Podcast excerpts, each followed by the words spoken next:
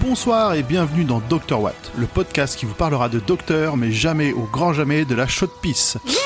Pour ce neuvième épisode, je, nous, nous nous retrouvons autour de notre Tardis virtuel avec notre équipe habituelle, en commençant par Zu, Bonsoir. Nampnao, Salut, salut Pomme, Hello et pour finir aujourd'hui, ce soir, quand on verra à quel moment vous nous écoutez, une invitée spéciale, le plus beau rire de Podcut Studio, Herculea. Bonjour. Oh, Bienvenue Yay, elle est là le bonjour de timide. Tu veux qu'on t'appelle Audrey ou Herculéa? Euh, Audrey ou Herculea Ok. Non mais je sais pas. Merci de ta réponse. du coup, euh, avant qu'on commence à rentrer dans notre euh, dans le vif de notre sujet, tu participes toi aussi à des podcasts pour le compte de Podcut. Vas-y. Oui, euh, j'ai un podcast sur la Corée du Sud qui s'appelle Gonbe, euh, qui s'écrit pas du tout comme ça se prononce, du coup tout le monde se trompe tout le temps. Et je participe aussi à la menstruelle avec Pomme. Oui, on parle de nos règles et des vôtres. Bah, peut-être dis-nous comment ça s'appelle, euh, Gonbe. Ah oui, euh, donc Gonbe c'est G-E-O-N-B-A-E plus loin. Et, euh, et puis on parle pas juste de K-pop, on parle aussi de tips de voyage et tout ça. Donc euh, bah voilà, c'est plus sympa que juste euh, euh, les trucs qu'on peut connaître de la Corée. Très bien. On mettra le, le lien dans la description de l'épisode. Que ça, ça, ça évitera les, les tromperies. Exactement. Eh bien, si tout le monde est prêt, je vous propose de rentrer dans le vif du sujet avec, pour ce neuvième épisode, à la fiche technique Nampnao. Oui. Alors cet épisode se nomme The Empty Child en anglais et la parfaite traduction du titre en français est Drôle de mort. Ah oui, empty ça veut dire drôle et child ça veut dire mort. Exactement. Je confirme. Grand point de l'homme qui est mort deux fois.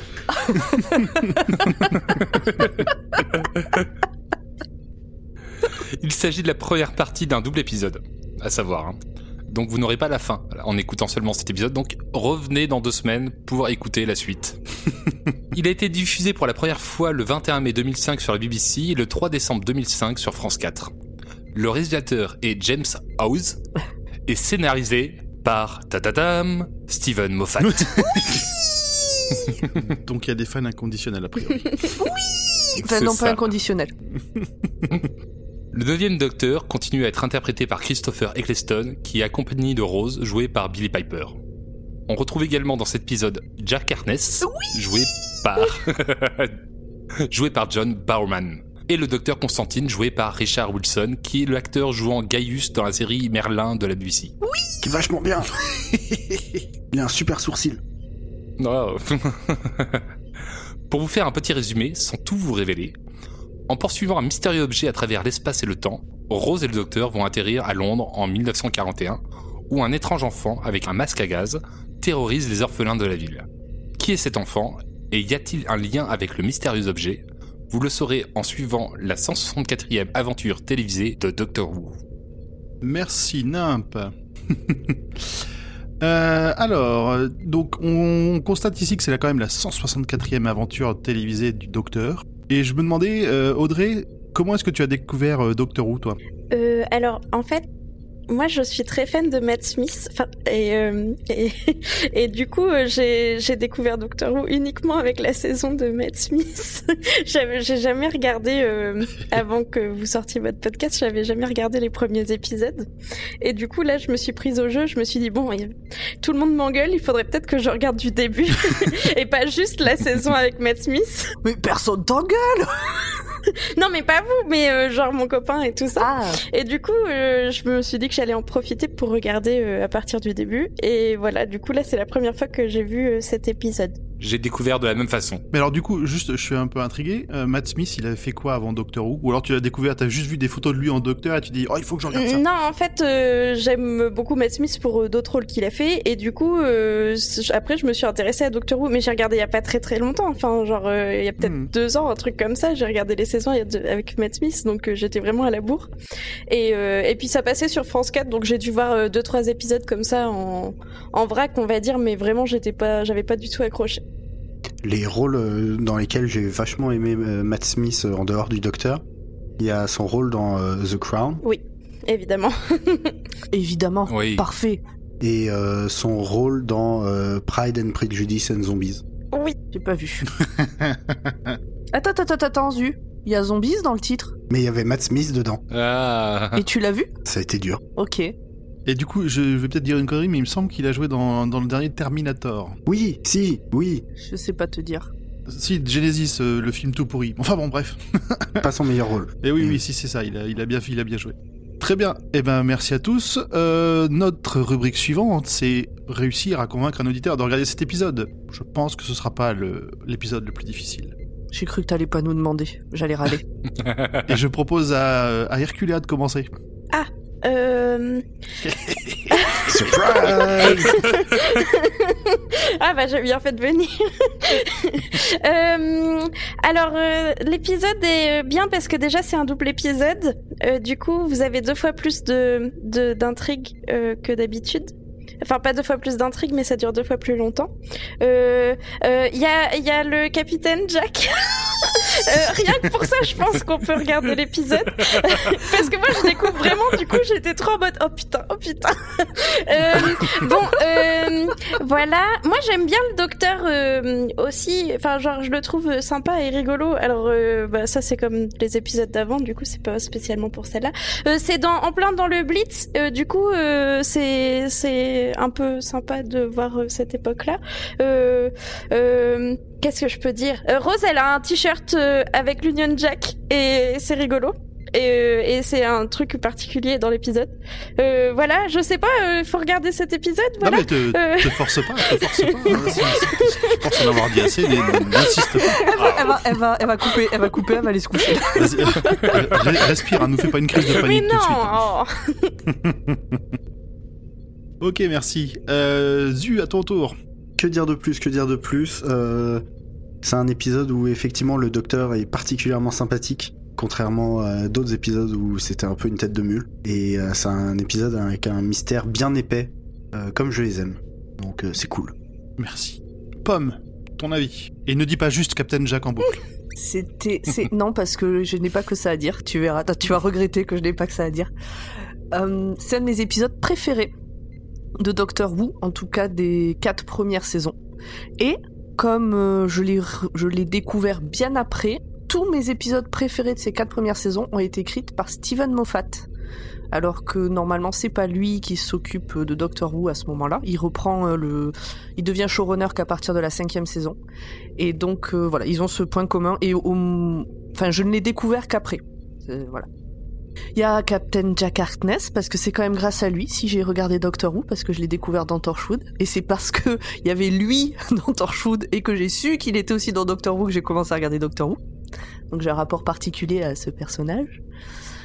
Euh, L'intrigue est chouette, l'épisode est rythmé.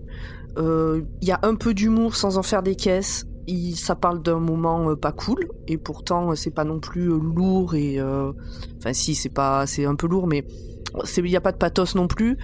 Euh, tout est bien dans cet épisode, il y a rien à jeter. Ok. Merci. Et du coup, Nimp, est-ce que tu penses trouver des choses en plus? Oui, j'ai juste rajouté une chose. C'est, euh, on avait déjà eu un double épisode euh, avant dans la, dans la série, Les Slitins. mais le, hum, disons que le mystère et tout était plié, euh, en- enfin assez rapidement déjà dans la première partie, alors que là, à la fin de la première partie, on, Mm. on est encore le temps pour aller voir la suite, et ça, c'était sympa. Il y a un bon cliffhanger, effectivement. Voilà. Ok. Merci, Nimp. Et toi Euh, moi, euh, alors, un peu comme toi, c'est un de mes épisodes préférés de, de Doctor Who. C'est euh, c'est un épisode où ils, nous- ils arrivent à nous faire ressortir beaucoup d'émotions, qu'il il arrive à nous faire un, un peu peur, ou en tout cas être un peu glauque, tout en ayant euh, un, bon fond, vu que ça va euh, mettre en scène des enfants. Euh, bon, le Captain Jack, qui était déjà, euh, pareil, une, une grosse découverte quand, j'ai quand, je, quand je suis tombé sur la série. Et, et voilà, le docteur euh, particulièrement en forme. Mais pour moi, c'est vraiment euh, c'est- c'est cette ambiance qu'ils ont réussi à poser dans ce premier épisode qui, euh, qui m'a énormément plu, qui me fait toujours kiffer de revoir ce- ce- cet, cet épisode. Mais voilà.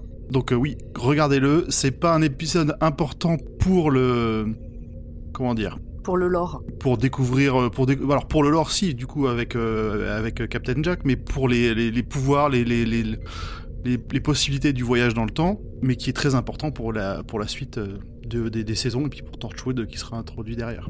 Pour moi, c'est presque un épisode qu'on pourrait voir sans forcément avoir vu les 8 d'avant. Oui. Oui, Oui, oui. On serait peut-être un peu paumé de savoir qui est Rose et le docteur, mais, mais on, il pourrait se voir ces deux épisodes sans forcément avoir vu les 8 d'avant, Mhm. Ça peut être une meilleure introduction que le tout premier. carrément. Et c'est vrai, je pense, de tous les épisodes que t'as cités, euh, Pomme. De Moffat.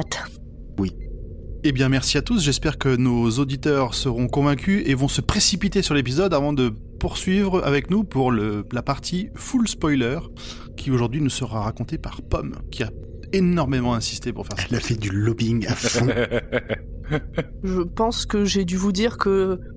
Voilà, je pense qu'avant même qu'on ait commencé le tout premier épisode, j'ai dit par contre, le 9, c'est moi. On est parti? Fonce. Eh bien, go. On est parti. Audrey, t'es toujours là? Bah oui.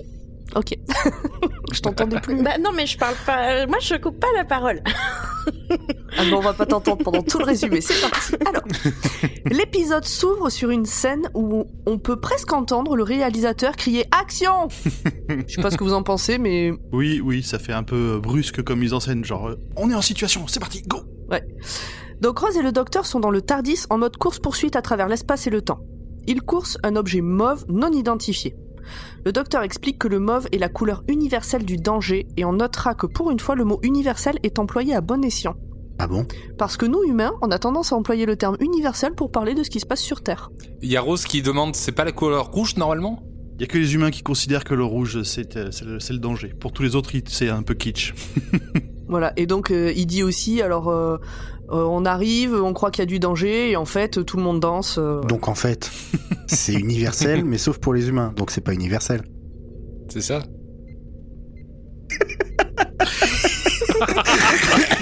Tu voulais que je réponde quelque chose?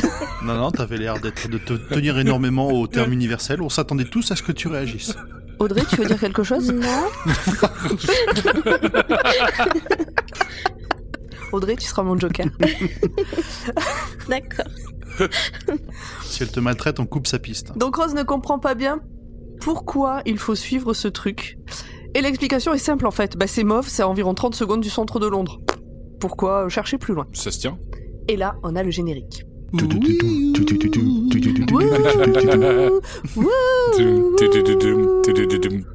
On a perdu tout le monde. Donc le Tardis arrive à Londres, pour une fois à l'endroit prévu. Et Rose et le docteur en sortent en papotant d'un peu de tout et de rien comme un vieux couple. Ils sont arrivés avec un mois de retard, bon là on commence à avoir l'habitude, alors qu'ils étaient juste derrière le machin mauve. Rose critique d'ailleurs le docteur sur sa façon de conduire et le docteur lui propose de prendre le volant la prochaine fois, donc comme je disais, un vieux couple. Mais ce qui serait quand même très drôle vu la façon dont se manie le Tardis avec une énorme console euh, circulaire où il y a plein d'objets de poètes poètes qui on sait pas à quoi ils servent. Ce serait très drôle de voir quelqu'un d'autre que le docteur s'en servir. Ouais. Ah, on verra, on verra. Pendant cette discussion, on les voit à travers les yeux de quelqu'un ou de quelque chose qui est en hauteur et qui a la vue trouble. Tadadam.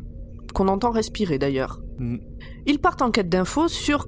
Donc, ce qu'ils recherchent, c'est quelque chose qui serait tombé il y a environ un mois en faisant un grand boom. Le docteur compte utiliser son papier psychique, et Rose du coup est déçue parce qu'elle aimerait bien qu'il fasse des trucs plus Spock, comme par exemple scanner les technologies extraterrestres et pas juste demander aux gens. C'est là où on voit la, la simplicité quelque part du docteur qui, aime, qui préfère être terre à terre plutôt que de, de faire des choses trop faciles. C'est son côté MacGyver et bricolo. Le docteur détourne la conversation en demandant à Rose si elle est sûre du t-shirt qu'elle a choisi. Alors ça ressemble encore à une remarque de vieux couple, genre je détourne la conversation en t'envoyant une pique. Mais en réalité, le fait que Rose porte un haut avec... euh, donc j'ai mis le drapeau britannique, mais je pense que c'est peut-être pas ça. l'Union Jack. Ça- Voilà. Union Jack. Euh, dessus, donc aura son importance un peu plus tard.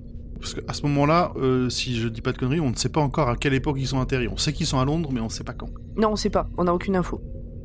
Euh, donc là, le docteur et Rose vont se séparer. Le docteur, qui a entendu des gens et de la musique derrière une porte, va voir de quoi il s'agit, et pendant ce temps-là, Rose elle cherche à savoir d'où vient le Mommy qu'elle vient Hmm. d'entendre.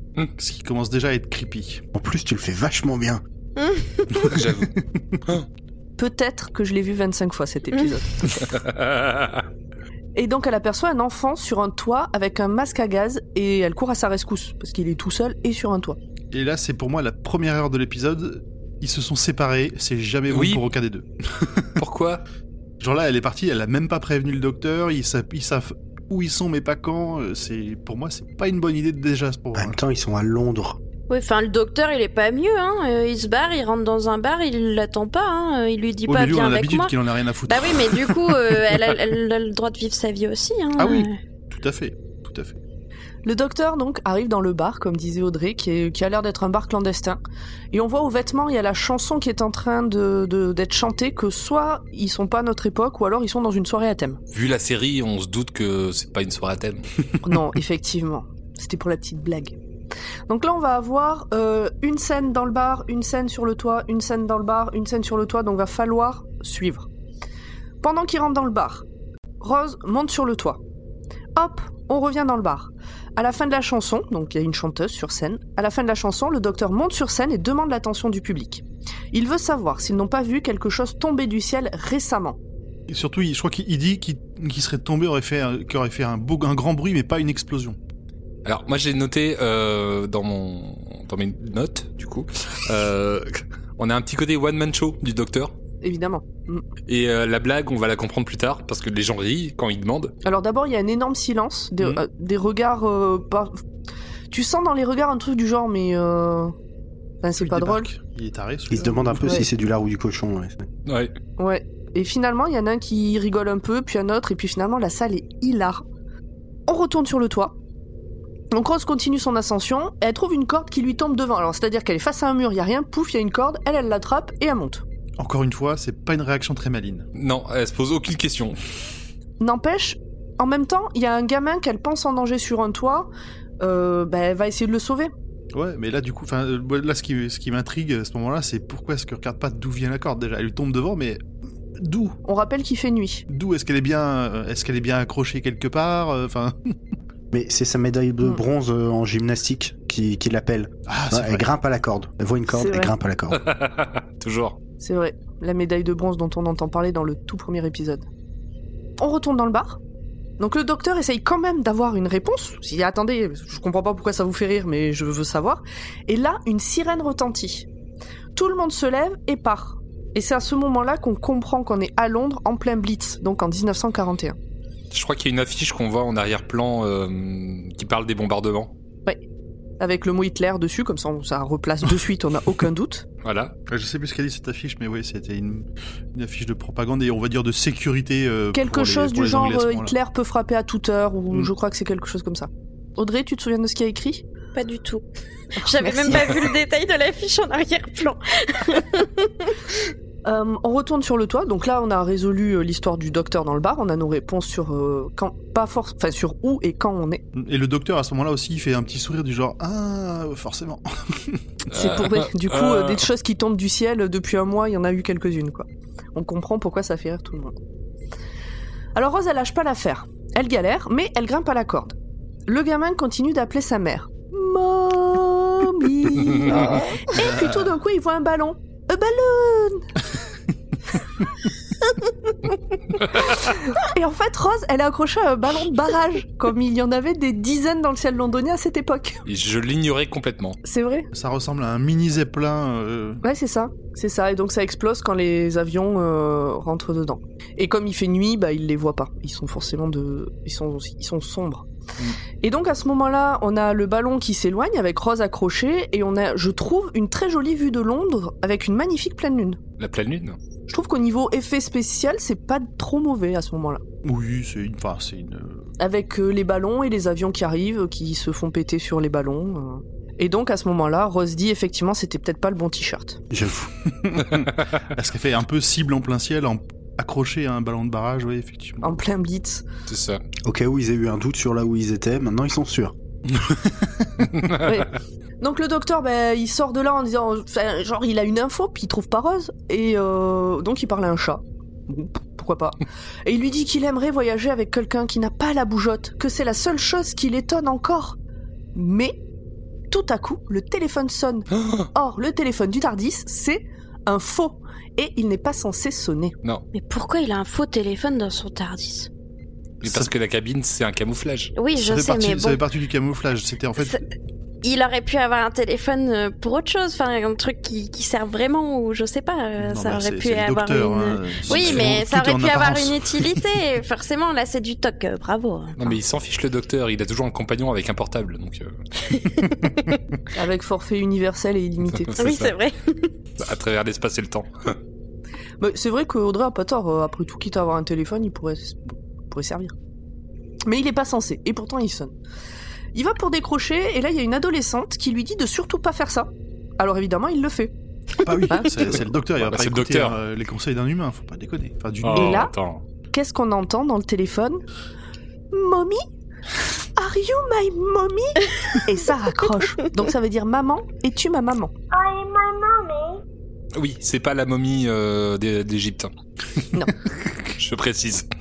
Oui, oui, depuis le début, on n'appelle pas une momie d'Égypte, on appelle euh, momie maman. Maman Et au moment où, il enfin, où ça raccroche, le docteur raccroche aussi, et euh, il entend un bruit dans une rue voisine. Alors moi j'ai eu l'impression qu'il allait vachement loin quand même pour avoir entendu un petit bruit, mais pourquoi? Bon voilà, il y va. Il va voir ce qui se passe. Et là il tombe sur une famille qui quitte sa maison pour aller se cacher dans l'abri en tôle qui a l'air vachement moins solide que leur maison. Mais c'est juste l'entrée? Oui, oui, c'est ça. C'est l'entrée du bunker. Ben, au début, c'est ce que je pensais, et après, je trouve que. Ou alors, c'est juste mal fait, mais ça, ça se voit pas qu'ils descendent quelque part. Oui, mais à ton avis. Non, mais C'est-à-dire qu'ils ont pas vraiment creusé, euh, voilà. euh, après, je me dis que peut-être la consigne, c'était vaut mieux être dans l'abri de jardin que dans une maison qui risque de s'écrouler sur toi. Je pense Euh, que c'est vraiment pour un bunker. hein. Oui, je pense aussi. C'est-à-dire que une bombe, ça reste une bombe en fait. Alors, Bon. Donc, à peine la porte du hangar est fermée, il y a la jeune fille de tout à l'heure qui réapparaît, qui se précipite dans la maison. Et dans la maison, elle fait le tour des placards et récupère toute la nourriture qu'elle trouve. Elle est maline. Elle a l'air de profiter hein, de la situation, elle prend des risques, mais du coup, euh, elle a besoin de, de cette nourriture. Oui, parce que elle, du coup, elle va pas se planquer pendant le blitz. Hmm. Euh, on retourne sur le ballon de barrage, hein, parce que Rose, elle y est toujours accrochée, et elle flippe sa mère, quand même, et on peut la comprendre. bah, Et pendant ce temps-là, on a un homme dans un salon rempli d'officiers qui remarque Rose sur son ballon, et avec ses jumelles, il zoome sur ses fesses, ce qui est super classe. Alors, on voit déjà que ces jumelles, elles ont l'air euh, plus beaucoup plus technologiquement avancées que ce qui, que ce qui, a qui se fait pour l'époque. hein. Mm. Oui, t'as raison, mais en fait, je le connais tellement par cœur, et comme je connais le personnage, ça m'a pas tilté, mais oui, en fait, carrément. il va dire, elle a un beau petit cul. Ouais. Elle a un beau petit cul, et l'officier qui est juste à côté, qui, qui était venu lui dire d'aller aux abris, le prend pour lui, et puis bah, il est plutôt flatté. Non, non, non, non, c'est pas comme ça. Il dit, elle a un beau petit cul. Le mec lui dit, bah attends, c'est pas le moment de sortir. Il continue à regarder et après, euh, il lui tape dans le- sur les fesses en disant, mais toi aussi t'as un beau petit cul. Hmm, c'est pas comme ça que je l'ai compris, moi. Oui, si, si, oui, si. c'est vrai, c'est comme ça. Moi, je l'ai compris plus, c'est pas le moment devant les autres. Moi, je l'ai compris vraiment. euh, c'est pas le moment d'aller draguer, mec. Ça se congratule sur des culs. Ouais, parce qu'il a, parce que comme il était en train, il, il le voyait euh, observer aux jumelles. Pour moi, c'était plutôt le côté, euh, faut pas sortir, faut pas les draguer, effectivement. Et du coup, derrière, il enchaîne en lui disant, en lui tapant le cul, en lui disant, bah non, mais toi aussi. t'es- Mais non, parce que, mais non, puisqu'il lui dit euh, qu'il parlait d'une femme, mais que lui aussi a un beau petit cul. Je suis Team Pomme. Audrey, t'en as pensé quoi? Bah moi, je- alors moi j'ai peut-être rien compris parce que en fait moi je découvre, c'est la première fois que je le vois ce mec-là. Ouais. Et du coup, euh, je le vois avec ses jumelles, je me dis putain c'est un gros goujat.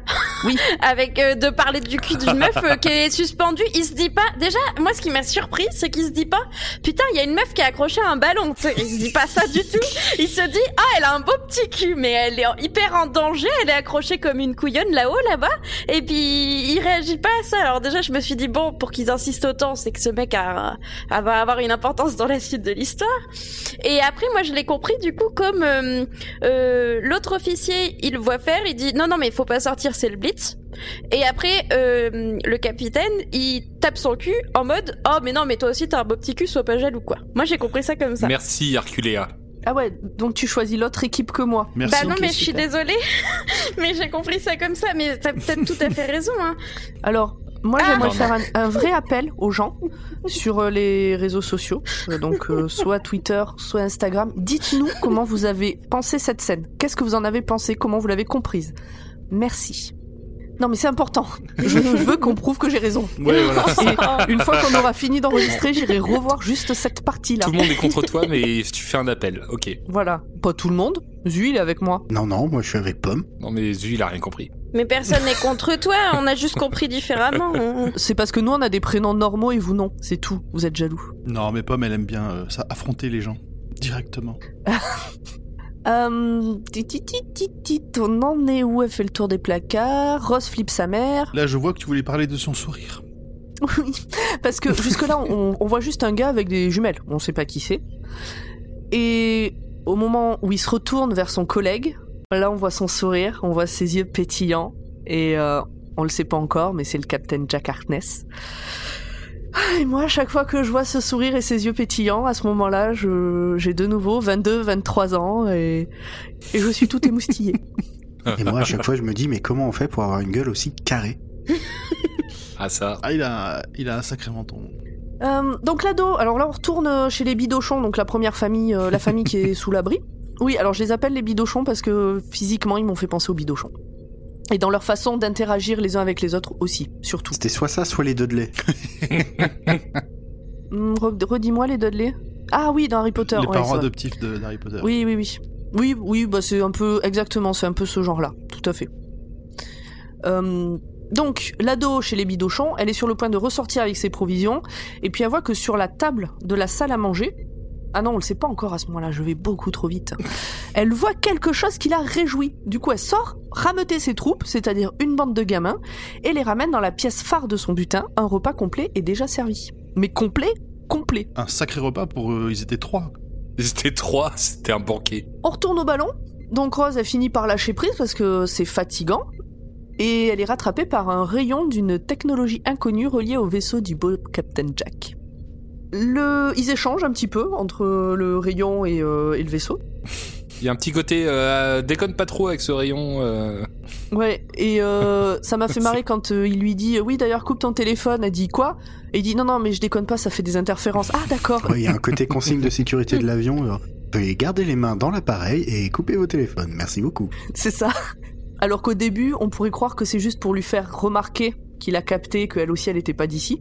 Genre, j'ai vu que t'avais un téléphone portable, c'est pas l'époque, machin. Et non, non, c'est juste parce qu'il faut vraiment qu'elle l'éteigne. Donc elle glisse un peu comme dans un toboggan, et elle atterrit dans les bras du Captain Jack. Et elle est toute retournée par le joli monsieur. Et puis Ah. après, elle tombe dans les vapes. Et puis, bah, j'aurais fait exactement pareil à sa place. Non, bah là, il nous explique que c'est quand même la faute du rayon. Elle tombe pas juste parce que. Ouais, moi, je serais juste tombée dans les vapes. Et là, on a encore tous. À ce moment-là, je pense qu'on a tous une petite pensée pour Mickey. Pauvre, Oh, pauvre non. Mickey. Non. non, mais en fait, euh, parce qu'on a un peu échangé avant d'enregistrer, et je, je crois qu'avec Audrey, Mickey, ça fait longtemps qu'on l'a oublié, il y a que vous qui y pensez encore. hein. C'est ça.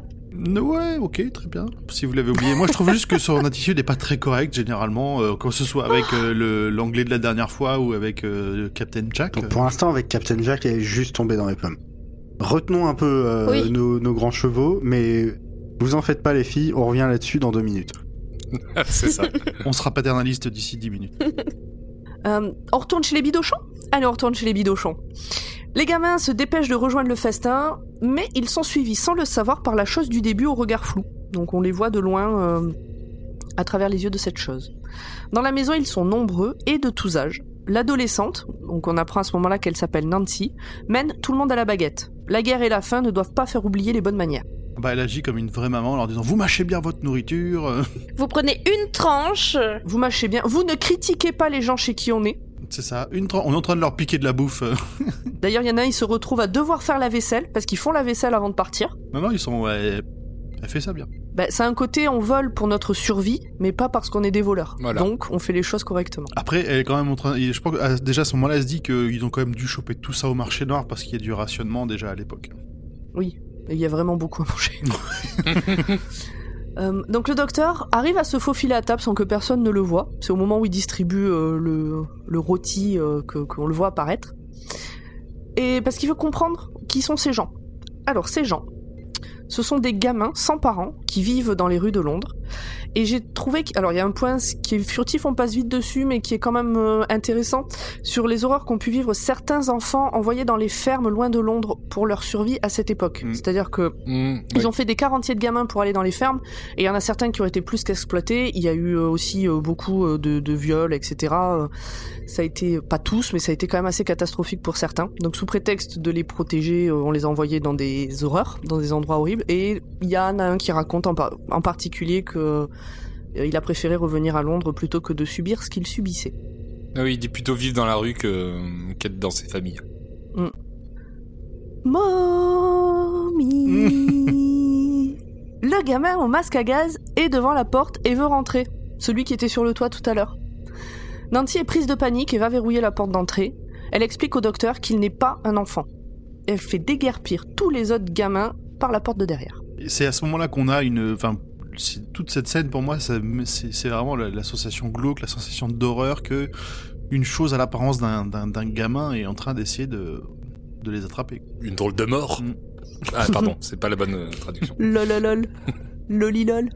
Quand le gamin passe la main par la fente de la boîte aux lettres, on peut voir qu'il a une grosse entaille sur le dessus de la main. Ça ressemble à une espèce de V tout noir. Ouais, et ça aura une importance pour plus tard. C'est pas par hasard qu'on nous le montre. Mais sur le moment, le docteur voit juste un enfant blessé, il s'inquiète, et Nancy lance quelque chose sur la porte pour faire fuir le gamin. Elle dit au docteur qu'il ne faut surtout pas le toucher sous peine de devenir comme lui. Elle nous apprend qu'il est vide. C'est un enfant vide, the empty child. Ah, ça, c'est la vraie traduction. Empty comme enfant, child comme vide. Et qu'il peut faire marcher les objets électriques à distance aussi. On apprend à ce moment-là. Alors surtout tout ce qui tout ce qui a des tout ce qui a en gros une grille qui peut communiquer. Le petit bonhomme qui est derrière la porte fait vraiment mal au cœur. Je sais pas vous, mais moi à ce moment-là, il me faisait vraiment mal au cœur. Et il Bah demande oui. à sa maman de le laisser rentrer parce qu'il a peur des bombes. Et hop, il disparaît. Enfin, on l'entend plus.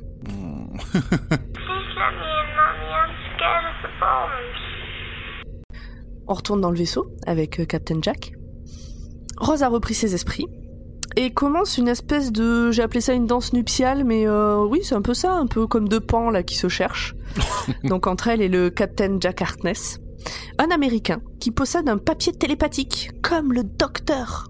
D'ailleurs, il lui tend et elle dit non mais ça va, je connais le truc. Et puis surtout, ce qui a marqué dessus, c'est pas du tout euh, ce qu'il est en train de dire. En gros, euh, Non, je sais pas si tu l'as noté, euh, Nimp, mais il, y a, bah, il y a un jeu de drague en fait euh, à travers le, le papier télépathique où dedans The il a marqué euh, je suis célibataire quand il lui Oui, tend. c'est ça.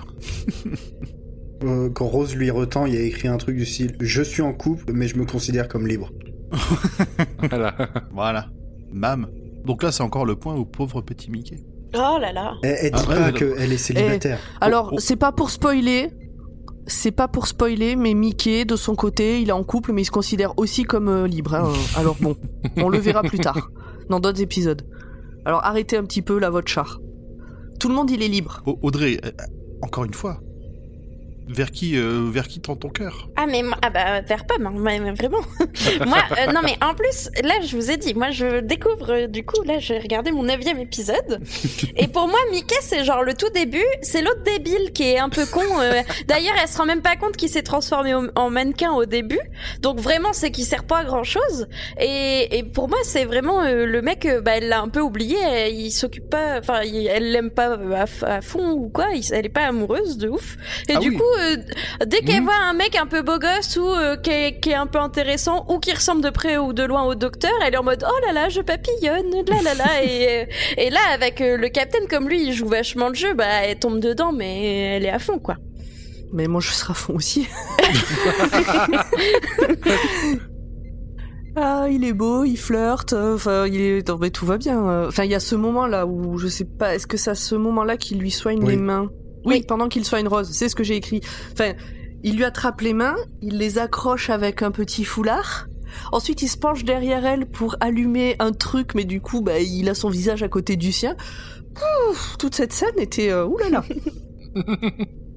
Euh, en tout cas, la première fois que je l'ai vu, il y a fort fort longtemps. Euh, donc, il soigne Rose parce qu'elle a les mains, elle s'était brûlée aux mains. Avec des, alors, des nano, avec des- une espèce de, de- des nanorobots, des nanogènes comme ils appellent ça. C'est pareil, ça aura une importance pour la suite. Oui, donc c'est comme des mini robots euh, qui, qui viennent euh, sur ses mains, repèrent euh, qu'il faut la soigner et donc. euh, Et c'est très joli, ça fait très euh, petite luciole dorée, c'est trop Mais mignon. oui, c'est de la poussière qui brille. Tout à fait. Ça m'a rappelé le tombeau des lucioles. Et donc à ce moment-là, Jack euh, glisse un peu à l'oreille de Rose que euh, il a bien compris que c'était un agent du temps parce qu'il les repère de loin les agents du temps. Bah, surtout quand ils ont un téléphone euh, mobile en 1941. Mais voilà, c'est ça, je pense. Je pense que ça vient de là l'erreur. Mais du coup, il les repère de vachement loin les agents du temps. hein. C'est un indice quand même. Euh, Rose comprend pas bien de quoi elle parle, de quoi il parle, mais vu que Mais elle, elle arrive à jouer le jeu. Elle joue le jeu parce qu'elle sent que il- ce sera plus facile de lui faire euh, de lui faire avouer des choses euh, oui, en c'est rentrant dans son manège. c'est c'est un peu du genre euh, je suis tout ce que tu veux tant que je reste dans le vaisseau avec toi. Moi, c'est un peu comme ça que je l'ai vu. Bah moi j'ai un peu, j'étais un peu en mode euh, un agent du temps, mais qu'est-ce que c'est que cette merde encore? Enfin je me, enfin non pas euh, qu'est-ce que c'est que mais cette merde. je pense qu'on a tous pensé ça. Mais- euh, je me suis dit mais il y a encore un truc du temps, il y a toujours un nouveau truc. Qu'est-ce que c'est que ça? Enfin moi je me suis là je- du coup j'ai pas trop, enfin j'ai un peu la réponse, mais euh, enfin voilà c'est pas non plus. euh, À ce moment-là quand je regarde l'épisode, je suis en mode oh non encore un truc. euh, Qu'est-ce qu'ils vont encore nous sortir? Moi, ça m'a fait penser aux visiteurs du futur. Alors, mais moi aussi, mais bien sûr, la brigade temporelle. Je suis même allé chercher là tout à l'heure un peu sur internet s'il n'y avait pas des liens, enfin des liens euh, officiels, on va dire. J'ai pas trouvé. Officiel. Euh, Genre, euh, Bah, C'est-à-dire que genre euh, François Descraques qui aurait dit, bah oui, je me suis complètement inspiré de ce Ah. nom-là pour créer la brigade du temps. Car. François Descraques, euh, il a dit exactement tout le contraire, c'est que il a vu euh, Doctor Who que euh, après avoir écrit les trois premières saisons du Visiteur. C'est pour ça que j'ai pas du tout trouvé d'informations disant que c'était relié. bon après, je pense que c'est un terme un peu générique, facile. Euh. Pour ceux qui connaissent pas, euh, le visiteur du futur, euh, allez voir. Quatre saisons euh, et c'est génial. C'est cool. Bon, revenons à nos moutons. Euh, Jack il veut parler business et du coup il emmène Rose et une bouteille de champagne prendre l'air sur le vaisseau et puis bah danser un petit peu. Mmh. C'est comme ça qu'on Mmh. parle business. Exactement, donc ils sont sur le vaisseau euh, pendant euh, qu'il y a plein d'avions nazis autour d'eux accrochés à Big Ben. Et je n'ai pas su retrouver le nom de la chanson qui passe à ce moment-là, mais qui est fort sympathique. C'est du Glenn Miller et c'est euh, Moonlight, Moonlight Serenade. Bah voilà, parfait. On retourne voir Nancy. Euh, elle est en train de cacher ses victuailles dans un endroit abandonné et elle se rend compte que le docteur l'a suivie.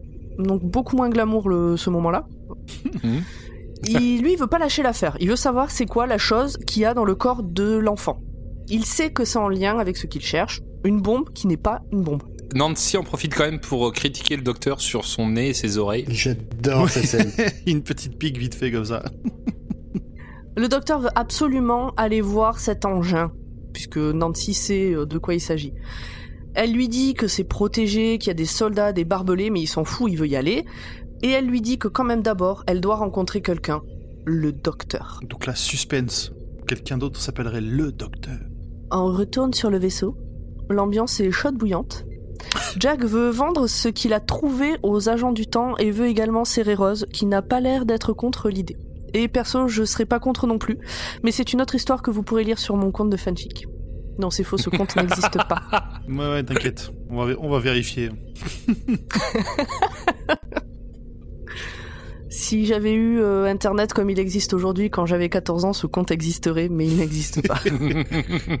En apprenant qu'au milieu de cette danse, que l'objet après lequel tout le monde court est un vaisseau de guerre Chula entièrement équipé, le dernier en son genre, armé jusqu'aux dents.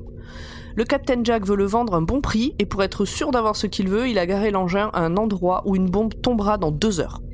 Donc lui aussi, a priori, euh, il, il sait voyager dans le temps. Et par contre, enfin moi à ce moment-là, je ne sais pas ce que c'est un vaisseau de guerre Chula. Moi non plus. Moi non plus. non plus. Très bien. Rose est tellement in love qu'elle n'a pas du tout écouté ce qui sortait de la bouche du capitaine, et là encore je la comprends, mais je pense que tout le monde a compris.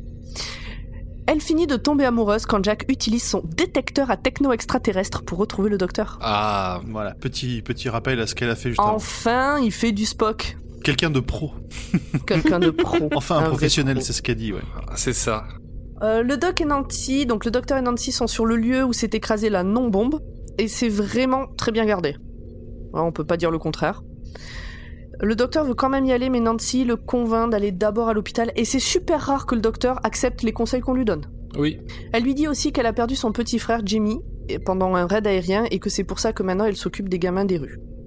Elle l'a perdu pendant qu'elle-même allait chercher à manger pour le nourrir, et euh, il, a eu, il avait peur, donc il l'a suivi, et euh, il Mhm. est mort euh, sous une bombe. Tristesse. Bah oui. Oui, non mais. C'était pas, c'était pas une connerie. Tu n'as pas de cœur. Mais non, c'était vrai. J'ai, Mais oui, je sais. Euh, donc le doc, comme je disais, écoute les conseils de Nancy, ce qui est rare, et il va à l'hôpital Albion. Oh Hôpital digne d'un film d'horreur. Est-ce qu'on n'a pas déjà vu cet hôpital? C'est Hmm, possible. Donc là, le- l'image qui est présentée, c'est vraiment digne d'un film d'horreur. À l'intérieur, il se retrouve dans une salle pleine de lits, qui sont eux-mêmes pleins de gens allongés avec des masques à gaz. Le docteur de l'hôpital arrive. C'est un vieil homme avec une blouse blanche et une canne. Et il explique que les étages sont pleins de gens comme ceux qui sont allongés à l'heure actuelle euh, sur les lits. C'est une véritable épidémie, ce truc. Mm. Exactement. Le docteur Constantine, donc The Doctor, comme disait Nancy, c'est le docteur Cons- Constantine, se demande ce que le doc fiche ici, et il se doute que si c'est Nancy qui l'a envoyé, c'est qu'il a dû poser des questions sur la bombe. Il, euh, il, il pose quelques questions euh, quand même au docteur pour essayer de comprendre si c'est un vrai docteur, et l'autre il lui répond et il arrive à se faire euh, Alors comprendre comme étant un, un vrai docteur. c'est Constantine qui pose des questions au docteur pour savoir si c'est un vrai docteur. Oui, ça fait beaucoup de docteurs, c'est compliqué au bout d'un moment à raconter. Donc Constantine, on va l'appeler Constantine? Oui, très bien. Constantine est très malade, il se dit mourant et il enjoint le docteur à examiner les patients mais surtout sans les toucher, sans leur toucher la peau plus exactement. Alors là, euh, moi j'ai noté que euh, le docteur, il va examiner les patients avec son tournevis sonique. Oui. Et le docteur Constantine, Ne réagit pas. non. Ah, je pense que là, de toute façon, il est plus à ça près, hein, le docteur. Oui, parce qu'il s'approche des patients, il faut un coup de tournevis sonique et il dit Mm, oui, euh, la cage thoracique est enfoncée, il y a un, il y a un traumatisme crânien, euh, machin, juste comme ça en les regardant. Tout est normal. Donc euh, c'est ce qu'on disait, tous les patients ont exactement, exactement les mêmes blessures et cicatrices, dont celle sur la main qu'avait le petit garçon. Euh, le masque à gaz ne semble faire qu'un avec leur peau, mais il n'y a pas de traces de brûlure à cet endroit-là. C'est ça, on dirait que ça a vraiment euh, fusionné, fusionné entre la peau et puis le, le caoutchouc du masque. C'est c'est assez étrange. On aurait pu imaginer que ça arrive s'il y avait une brûlure et que le masque avait fondu, mais c'est pas le cas. Il n'y a pas de brûlure. Le docteur Constantine explique qu'au moment où la bombe est tombée, il n'y avait qu'une seule victime, un petit garçon mort au début. Ah, ah, ah. Le lendemain, tous les membres hospitaliers qu'il avait touchés avaient exactement les mêmes blessures, et la semaine d'après, tous les patients de l'hôpital étaient atteints. En fait, on a des blessures physiques qui se transmettent comme un virus. C'est le, c'est le diagnostic officiel de Constantine. Exactement. Ce qui est une description des plus euh, précises? Des blessures? Bah, en tout cas, de. Ah oui, c'est le diagnostic est pas déconnant. Ouais. Et donc en fait, aucun d'eux n'est mort. Et pour le prouver, le docteur Constantine tape dans une poubelle, tous les patients se redressent sur leur lit comme s'ils étaient réveillés euh, en sursaut, et au bout d'un moment, ils se rallongent. Et en fait, bah ils sont vides. Comme le petit garçon derrière la porte. Comme le titre aussi Encore une fois, on a euh, entre la, la, la tronche des mecs avec leur masque à gaz sur la, sur la tête, le fait qu'ils se relèvent tous de manière vraiment bien faite et bien synchro, ça a un petit coup de flip aussi. hein. Moi, je trouve que c'est c'est encore bien, euh, c'est encore bien fait. Ouais. La première victime est dans la chambre 802 et il s'agit du petit frère de Nancy. Bon, on l'avait peut-être un peu deviné. Oui. Le docteur Constantine commence à se sentir mal à ce moment-là, mais il demande au docteur de vraiment se tenir éloigné. Il se met à manquer d'air, puis à appeler sa maman. Son visage se transforme et un masque à gaz pousse dessus directement en sortant de sa bouche. Ça, c'était plutôt bien fait. Et en fait, t'as l'impression que la cartouche du masque à gaz lui sort de là, qu'il vomit ça par la bouche et que ça. Ouais. Ah ça, et, et les Et yeux les avec yeux, les... ah, euh, c'était le pire, Attends. les yeux. La première fois, j'ai cru que c'était ses vrais yeux qui grossissaient, que ça allait Ouais. exploser ou un truc Oui, comme ça. C'est ça. Et c'est fou parce que Ah, c'était la horrible. première fois, ça fait flipper, et quand tu le revois ensuite, beaucoup moins. Ouais, mais ça reste bien fait, je trouve. Et en plus, ils ont eu le, ils ont eu le courage de le filmer de face. Ils auraient pu euh, faire une scène où genre on voit la tête du docteur qui regarde ce qui se passe et après on voit ce que ça a donné, mais euh, on voit, on voit le- la transformation complète. Ah ouais, moi ça m'a fait trop peur, hein. les yeux là, oh là là là là. Donc on sait maintenant ce qui arrive aux victimes. C'est à ce moment-là qu'arrivent nos deux tourtereaux, Jacques et Rose. Donc euh, ils arrivent à l'hôpital puisque grâce au détecteur de trucs aliens, euh, ils ont su trouver où était euh, le docteur. Facilement et rapidement. La méthode de pro, quoi. en fait.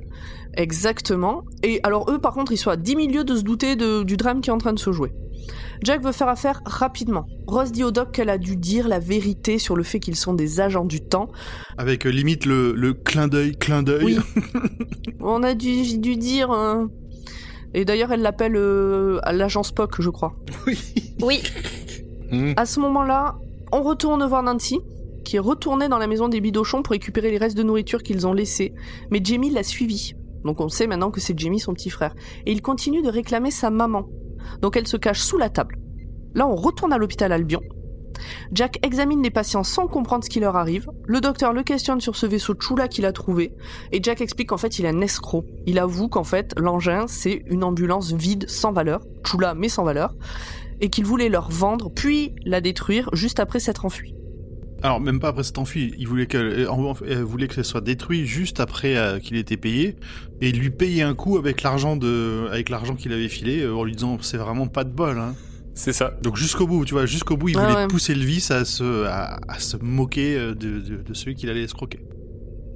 Donc pour le docteur, l'histoire est claire. L'ADN humain a été reprogrammé par une sorte de virus, mais pour quelle raison et par quoi exactement? Aucune idée. On retourne dans la maison des bidochons.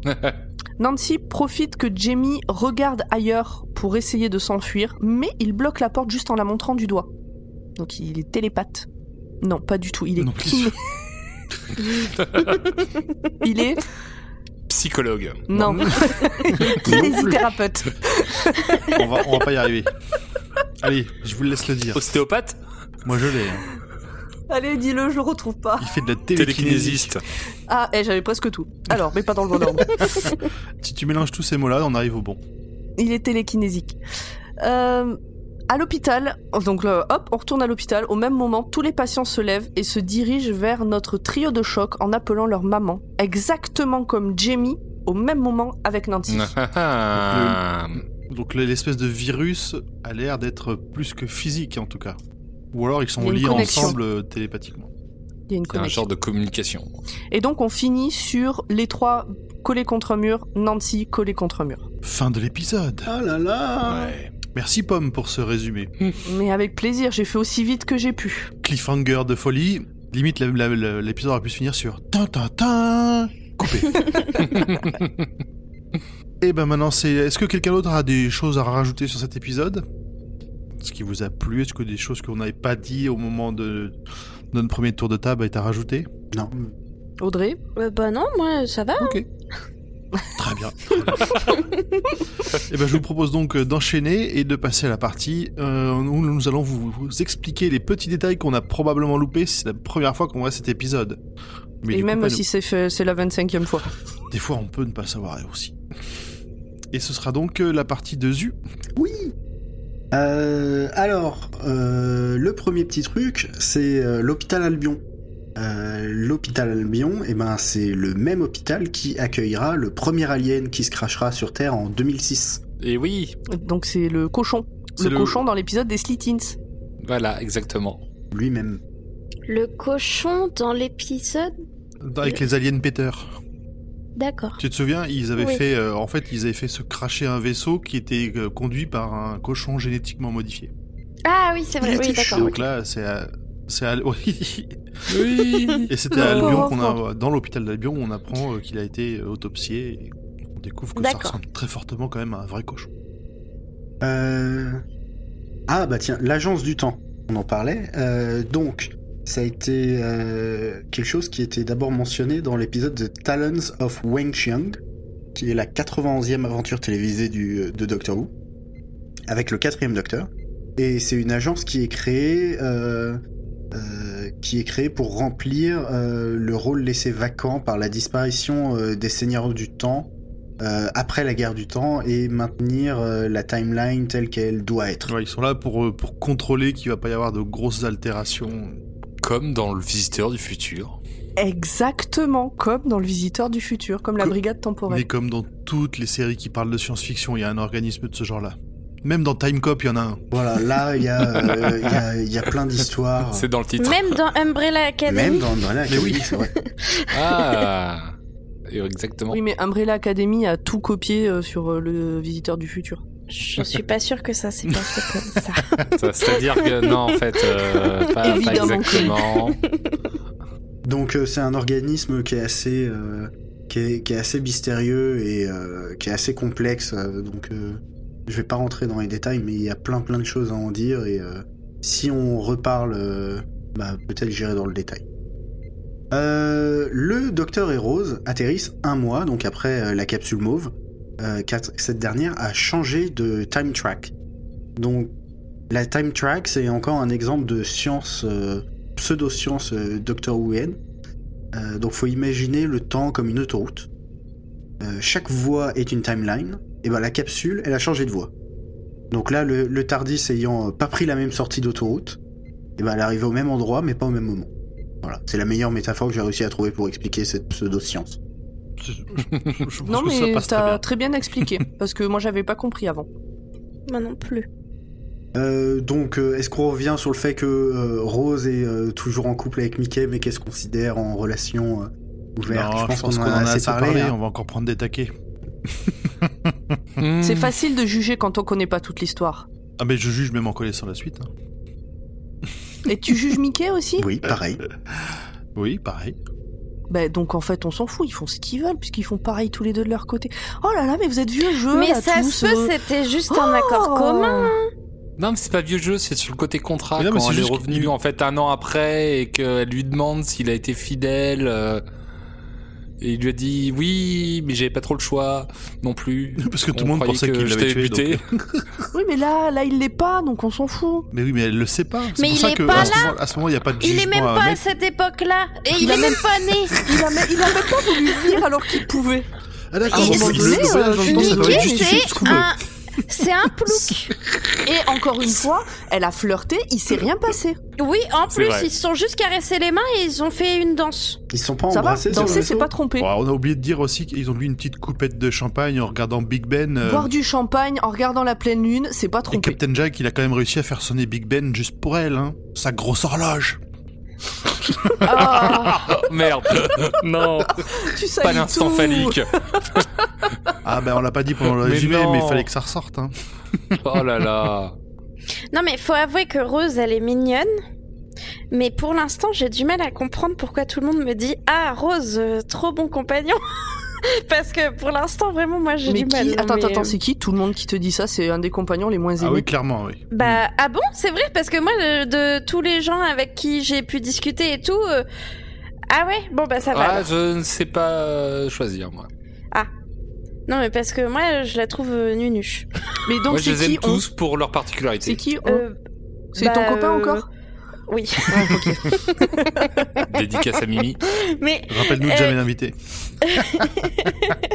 mais il trouve que la deuxième. euh, Enfin, dans la prochaine saison, c'est mieux. euh, apparemment, son traitement de personnage est plus intéressant. Non, clairement.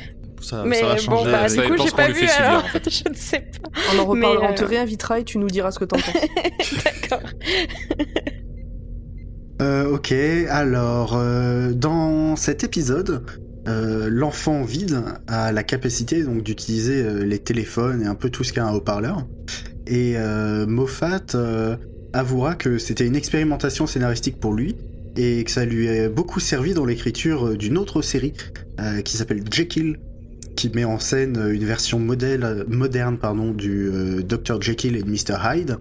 Et donc, euh, Très bonne série. et oui, et dedans, euh, le Dr Jekyll communique avec Mr Hyde par le moyen euh, de téléphone euh, euh, déconnecté, comme ça. Par des messages. Il se laisse des messages sur répondeur, il me semble. Oui. Donc, euh, donc euh, on peut voir. Mais ça fait partie des séries qu'il faut que je regarde. ça. C'est une série qui a un peu vieilli dans le dans l'image, la qualité de l'image, etc. Mais pour la performance d'acteur du gars qui joue Dr Jekyll puis Mr Hyde puis Dr Jekyll puis Mr Hyde, elle est vraiment intéressante et je crois qu'il y a que une dizaine d'épisodes. Enfin, allez-y, lancez-vous. Écoute, si on, on parle de qualité d'image en se souvenant de l'épisode d'avant où j'ai eu beaucoup de mal, euh, je devrais réussir à supporter Jekyll. Après, c'est peut-être aussi la qualité de l'enregistrement que j'avais qui était pas foufou. Je suis en train de regarder si elle est pas sur Netflix, mais je crois pas. Pas sûr. Peut-être au Royaume-Uni, mais pas sûr en France. Non, en France, elle y est pas. Euh, Steven Moffat, qu'on est sur lui, euh, va remporter un Hugo Award dans la catégorie euh, Best Dramatic Presentation, format court, en 2006 pour ce double épisode. Donc les Hugo Awards, c'est des récompenses de la World Science Fiction Society qui ont été nommées d'après Hugo Gernsback, qui est un luxembourgeois né en 1884, donc il y a un moment quand même et euh, qui était éditeur euh, de euh, science-fiction et qui est l'un des pères de la science-fiction, mais pas vraiment comme auteur à l'instar de H.G. Wells ou de Jules Verne. Lui, c'est vraiment pour avoir mis en avant dans les éditions qu'il a choisies des œuvres de science-fiction d'avoir donné la chance à ce genre méconnu à l'époque. Ok. Et euh, donc Steven Moffat remportera euh, le prix en 2007 et 2008 pour euh, ses épisodes de Doctor Who, The Girl in the Fireplace et Blink.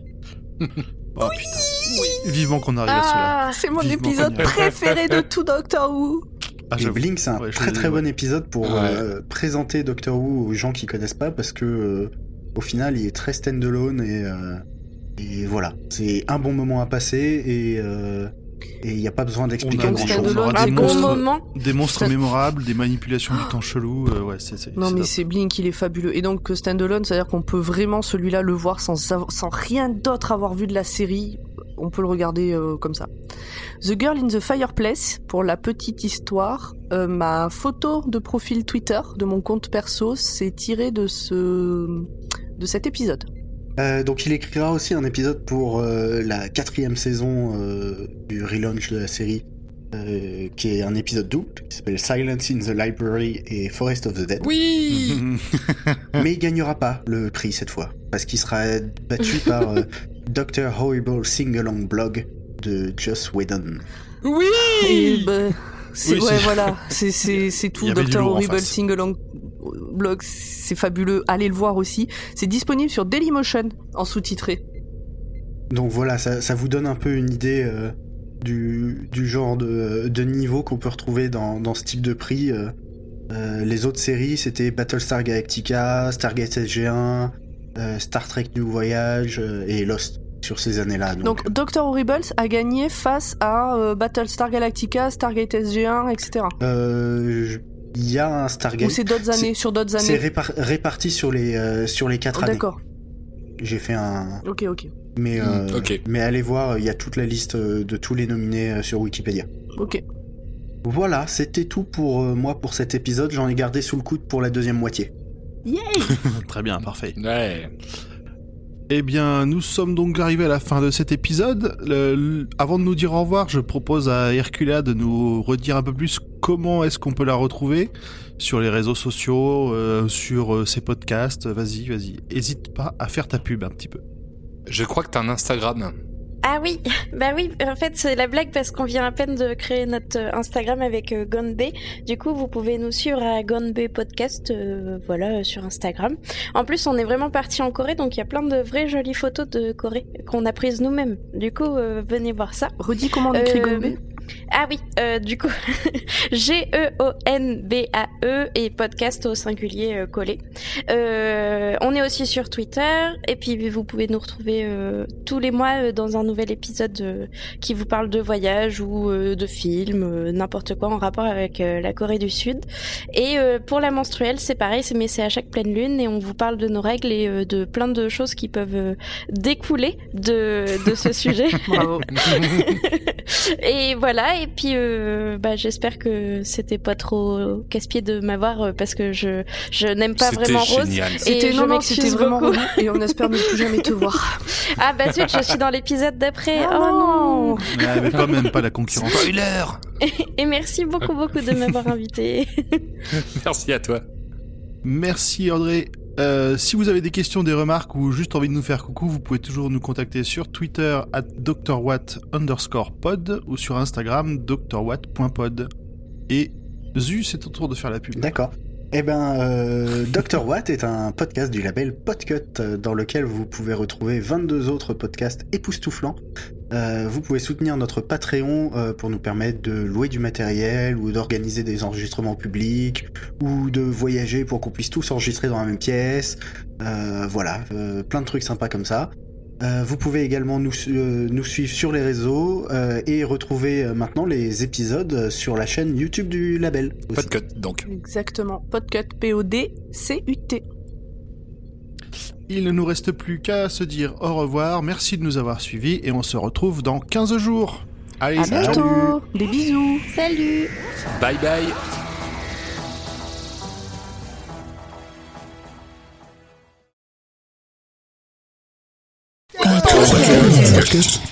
Podcast.